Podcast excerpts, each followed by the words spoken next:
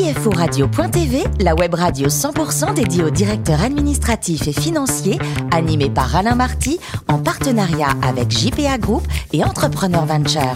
Bonjour à toutes et à tous, bienvenue à bord de CFO Radio.tv. Vous êtes plus de 11 000 DAF et dirigeants d'entreprise à nous écouter chaque semaine en podcast. À mes côtés pour co-animer cette émission, Damien Potvin, président de JPA Group, présent dans 75 pays. Bruno Jacot, senior partenaire au sein de Entrepreneur Venture. Et puis Richard Fremder, rédacteur en chef adjoint de CFO Radio.tv. Bonjour messieurs. Bonjour.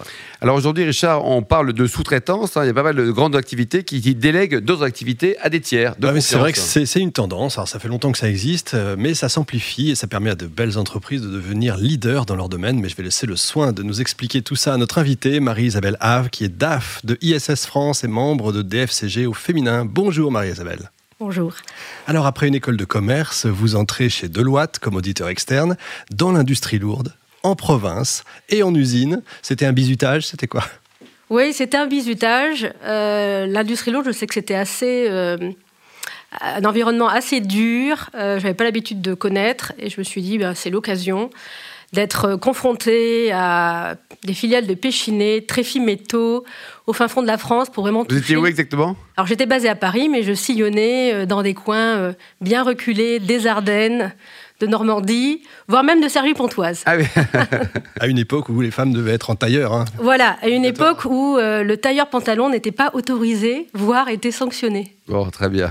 expert comptable ensuite, hein. c'était pas votre truc, ça, expert comptable. Donc vous entrez chez Bolloré pour de l'audit interne cette fois, et ensuite vous faites du contrôle de gestion en Afrique francophone pour le groupe. Vous remplacez le DAF sur le terrain. Vous avez dû vivre des aventures incroyables, je sais. Oui, j'aime bien euh, la recherche un peu de l'inédit et j'avoue que l'Afrique, c'était un continent que je connaissais pas du tout. Et j'ai été confrontée à des situations assez exotiques, ah, voire pittoresques. Euh, alors, comme vous le disiez, j'ai remplacé. Alors, j'étais en charge du contrôle de gestion de zone, l'Afrique étant euh, un continent qui pesait énormément et qui pèse toujours beaucoup pour le groupe Bolloré. Et j'ai remplacé des DAF. Et une des dernières aventures que j'ai effectuées dans le groupe, c'était le remplacement d'un DAF dans des conditions un peu, euh, un peu extraordinaires, puisque je revenais d'une mission euh, d'audit sur laquelle je n'avais pas pu boucler les stocks. Alors, ce qui se passe, c'est que c'est l'Afrique, et l'Afrique, il faut être euh, averti qu'on est en Afrique. Et j'arrivais pas à boucler les, stocks. Et au lendemain, enfin, c'était la veille du, de Pâques, on m'avait dit votre mission s'arrête vendredi, vous devez rentrer au siège. Donc je rentre au siège. Et le mardi matin, on me dit, euh, j'ai un appel, on me dit, euh, tout, le monde qui est passé euh, au Bénin ces six derniers mois passe à la compta prendre leur chèque. Mais sur ce, je reçois un appel du directeur général Afrique qui me dit, vous étiez en Afrique là, il y a deux, trois jours, montez me voir. Et là, j'apprends que des milliers de tonnes de riz avaient disparu. Ah oui Heureusement, j'avais eu le temps d'envoyer mon rapport en disant pending point, pending point, je ne boucle pas les stocks. Ils me disent bah écoutez, euh, votre valise n'a pas dû être défaite. Vous preniez le premier le vol pour euh, Cotonou et vous restez le temps qu'il faut. Et combien de temps vous êtes resté là-bas? Je suis resté six mois. Six mois. Alors il était passé où le riz? Alors le riz, on l'a plus retrouvé. Parce qu'en Afrique, c'est compliqué. Mais quand je suis arrivée, voilà, euh, en Afrique, vous savez que quand il y a une personne qui travaille, c'est dix personnes qui vivent dessus. Donc quand je suis arrivée, c'était une filiale qui, qui, qui employait 1000 euh, personnes, donc ça faisait 10 000 personnes. Et on, est, on, était vraiment sur le point de, de, fermer la filiale. Le DG était en prison, le DAF était en fuite. Et j'ai rencontré. Ça donne envie votre histoire. Hein. Voilà. Et j'ai rencontré une procession parce que le Bénin c'est le pays du vaudou. Et j'avais, j'ai dû être confrontée à toutes les équipes qui sont venues voir en me disant oh, surtout il faut pas fermer, surtout il faut pas fermer, avec des poulets, avec des bougies. Et pendant tout le week-end, j'ai eu droit à voir la procession en disant surtout il faut pas fermer, il faut redresser, euh, il faut trouver ce riz. Quand je vous parlais d'aventure, oui. Ah oui, c'est la James Bond de la finance.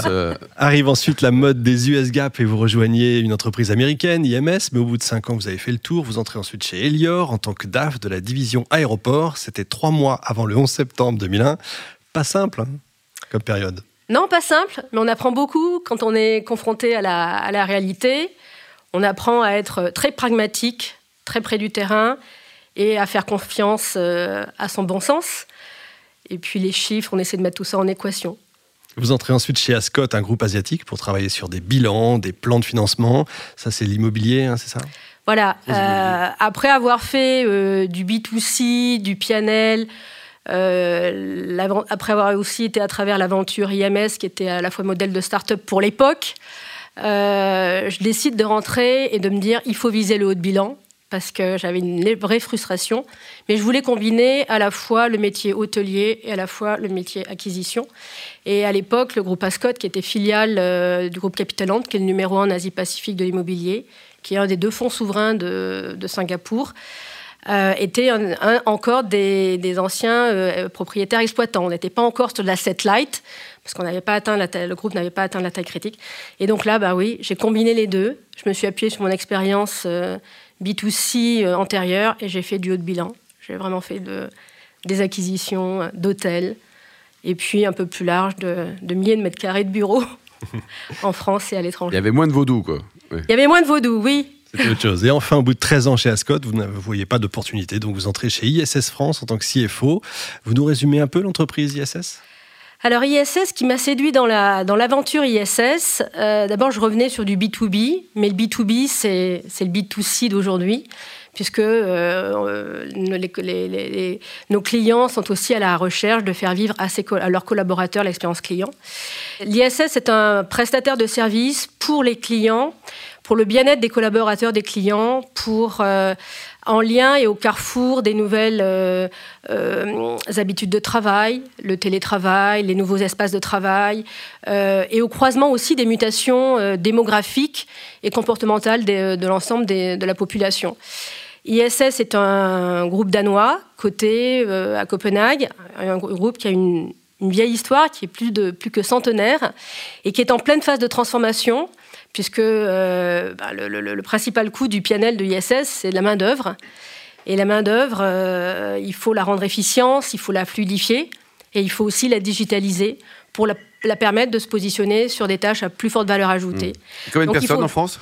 En France, c'est un très gros employeur, c'est 23 000 collaborateurs. Ah oui, donc c'est un pays stratégique pour le groupe alors C'est stratégique, on est le troisième pays euh, le plus important du groupe. Euh, on est un des plus gros employeurs euh, et, puis on s'inscrit vraiment dans cette euh, dynamique de la diversité, de l'inclusion, puisque nos collaborateurs sont nos premiers assets. Mmh, bien sûr. Damien? Ah oui, donc c'est coté, donc euh, c'est quand même assez impressionnant. 23 000 personnes en France. Mmh. Donc j'ai compris qu'il y avait certaines structures qui étaient assez peu digitalisées. Donc là, en ce moment, vous êtes sûrement en train de mettre des nouveaux outils à tout va. Voilà. ça change un peu la, remontée du chiffre d'affaires, parce que j'imagine quand vous faisait un papier ou dans un vieux système, la remontée n'était pas parfaite. Mais aujourd'hui, est-ce que ça impacte le, chiffre d'affaires? Ça ah oui, alors le chiffre d'affaires, c'est clé. Le chiffre d'affaires, en fait, on est, on est passé d'une forte, enfin, on est de, on s'est axé sur la digitalisation aussi sur la centralisation pour avoir une meilleure efficience. C'est-à-dire que euh, le maillage euh, d'ISS euh, était correspondait à 40 agences en France. Et on a effectué le shift l'année dernière où on a mis en place des hubs, donc on a régionalisé. On a créé aussi des CSP, CSP Finance, CSP Paye. Donc aujourd'hui, on n'y est pas encore. Hein, il faut poser. mais voilà dans quelle direction on, est aujourd'hui. Donc il y a à peu près encore un an de, stabilisation du streamlining des process, finalisation euh, de la mise en place de nos outils, de nos outils euh, alors de, billing, mais aussi de nos outils de gestion des heures, optimisation des heures, efficience des tournées. Et puis, euh, pour ensuite avoir nos fondamentaux bien en place et pouvoir pérenniser la structure et puis surtout redévelopper, puisqu'on a de vraies ambitions, le groupe a de très très grosses ambitions. Le marché du facility management est clé, est très porteur. Nos clients veulent se recentrer sur leur core business. Euh, et donc, euh, bah, l'avenir est à nous. Oui, c'est ça, oui. Damien? Donc là, c'est coté. Donc j'ai une petite question pour vous. Le XBRL, ça vous parle en ce moment? Il y, a, il y a un peu d'enjeu pour vous? Alors, euh, oui, le XBRL, ça nous parle. Ça me parle les plus encore chez Ascot. Mmh, Mais oui, ça nous parle. Il faut absolument que là-dessus, on soit. Ah, ça, vous avez mis en place des outils, pareillement, en pleine réflexion Parce que normalement, c'est à partir du 1er janvier. Hein. Oui, hein mais en fait là on a, on n'est pas en front line directement, ça passe par le, par le, par le système du groupe, donc on remonte via le groupe. D'accord. Et les CSP, vous avez dit, ils sont régionaux, donc il y a une remontée d'informations Alors les, ou, euh, les CSP sont nationaux, les CSP sont nationaux. On a une remontée euh, journalière euh, de, alors, des heures, parce que ça c'est la clé. Après c'est mensuel au niveau du payroll et au niveau de notre de nos chiffres d'affaires. Donc là on est en phase, on va dire, on a délivré 50% de nos livrables puisque c'est un plan sur sur 2-3 ans. D'accord. Puis après c'est pas des métiers faciles, en tout cas en termes de gestion du personnel. Comment ça se passe? Alors le métier, la proximité c'est clé. C'est à la fois clé pour nos clients c'est aussi clé pour euh, nos collaborateurs. Donc on est en train de... alors il y, a des, il y, a des services qui sont quand même restés euh, en, en, région, en région, puisque quand euh, vous suivez des heures, il faut le faire journalièrement. Par contre, il faut mettre en place des cloqueurs qui puissent remonter les heures tous les jours et s'assurer que les heures sont en ligne avec l'objectif, voir s'ils ne sont pas, identifier les dérives et pouvoir corriger rapidement. Donc en fait, moi qui suis un petit peu, euh, on va dire, de, l'old school, on disait dans le, B2, dans le B2B, euh, il y a un délai beaucoup plus long que dans le B2C où il faut être beaucoup plus réactif. Aujourd'hui, c'est plus vrai. Il faut être réactif au même titre que du B2C. C'est clé, et particulièrement dans les métiers de, de personnes. Personne, quoi. bien vous avez monté un peu différents ratios, mais est-ce que le ratio satisfaction client pour vous est important? Parce que comme vous mettez de l'humain pour gérer de l'humain sur place. Mais ils sont tous contents, non? C'est presque un pléodasme, non? Ah, Comment vous l'appréciez? Alors, la, caractéristique et ce qui fait que euh, ISS se, différencie aussi de ses concurrents, c'est euh, par tous les aspects de reporting client. Euh, sur différents ratios, sur le ratio d'accidentologie, ces ratios de, délai pour délivrer les services, la promesse, euh, la promesse contractuelle, mais c'est aussi, euh, et puis c'est aussi le respect de la compliance. Parce que dans des métiers de l'humain, vous devez vous assurer, et nos clients sont des sociétés du CAC 40, du SBF 120, donc on se doit absolument de, leur délivrer un reporting qui est le leur en fait. D'accord. Et vous, vous avez sûrement des remontées d'informations avec le Danemark. Il y a des différences entre les différents pays sur un développement de services en particulier? On a une spécificité en France pour... Oui, en fait, c'est en fait, c'est la maturité marché qui va faire la différence. Et puis, c'est les tailles de marché. Parce que les pays nordiques sont des, pays de petite taille. Euh, donc, on peut mettre les choses beaucoup plus rapidement. Euh, les clients ne sont pas aussi importants que les clients français. Euh, ce qu'on peut dire, c'est qu'on a aujourd'hui, et puis après, il y a des maturités de pays nordiques, pays moins nordiques. Euh, L'Allemagne et l'Angleterre sont des pays qui ont des tailles et des marchés similaires euh, à la France, mais ils sont beaucoup plus avancés que nous. Oui, le service en Angleterre et en Allemagne est très très développé. Très très développé. Donc ça veut dire qu'il y, a des... il y a un vrai champ de progression. Bruno alors, quelle est l'autonomie quand on est CFO de la France par rapport à ce qui se passe dans le monde? Alors, il y, a, de l'autonomie et l'autonomie, vous, vous la prenez aussi. Alors, bien sûr, vous êtes, euh, euh, CFO de filiale, mais en même temps, vous êtes euh, corporate de filiale. Et vous avez, bon, bien sûr, vous avez la compliance et vous avez le reporting group, mais ça, ça ne vous occupe pas tout le mois. Le reste du temps, vous avez l'autonomie et si vous êtes en capacité de prouver et démontrer que parce que vous avez mis en place que vous avez les résultats, on va vous laisser l'autonomie. L'autonomie, vous allez la chercher. Il n'y a pas de plafond de verre et sinon, c'est un métier qu'on peut digitaliser un peu ou euh, ce métier people, il va rester. Euh, il y a 24 000 personnes aujourd'hui. 23 000. 24 000, moi je vois. Ah bon, bon on n'est pas 1000 près. Hein. Et euh, mais ils ont recruté 1000 la semaine dernière. non, mais ce qu'on a fait, c'est qu'on a un programme pour les alternants et on va lancer un grand une grande campagne de, de, de, recrutement pour les alternants, environ une 300. Ah oui. Convaincu. Bon, allez, 23 300, on va. non, mais c'est important parce que ça s'inscrit aussi dans notre philosophie euh, sociale. Bien sûr.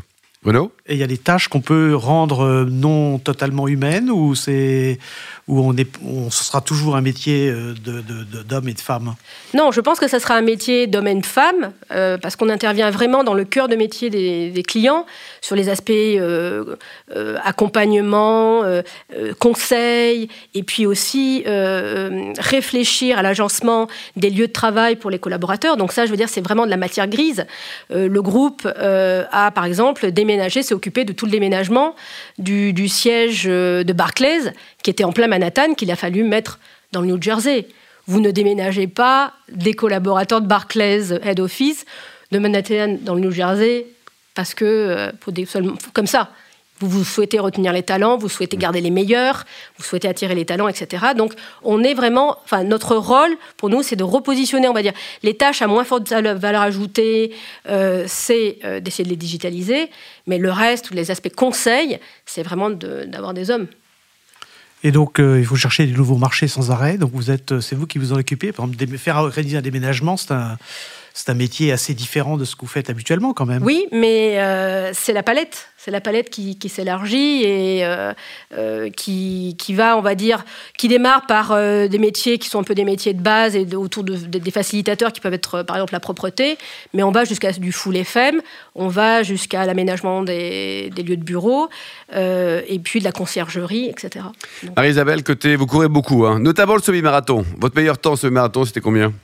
1h40. Euh, ah, 1h40, c'est vachement bien. Et c'était où? C'était à Paris. À Paris, quoi. Donc ça, c'est votre meilleur temps. Et votre meilleur souvenir de ce marathon? Bah, C'est ce jour-là. Oui, mais c'est surtout... Non, ce que j'ai aimé, c'est quand j'ai vu... Euh, le nom de tous les compétiteurs. Ils avaient fait un mur avec tous les noms. Il y avait le vôtre. Il y avait le... Ah, génial. Et pour terminer, vous êtes membre de, donc, de la DCG au féminin. Richard le rappelait. Il y a beaucoup de, de DAF femmes en France ou il y en a pas assez? Ça représente, Non, je trouve que c'est une euh, profession qui se féminise de plus en plus. Et euh, alors peut-être qu'elles n'ont pas assez de tribunes, mais là c'est le contre-exemple. Exactement. C'est génial. Merci beaucoup Marie-Isabelle. Merci également à vous Damien, Bruno et Richard. Fin de ce numéro de CFO Radio.tv. Retrouvez toute notre actualité sur le compte Twitter, LinkedIn et Facebook. On se donne rendez-vous mercredi prochain, 14h précise, pour une nouvelle émission. CFO Radio.tv vous a été présenté par Alain Marty en partenariat avec JPA Group et Entrepreneur Venture.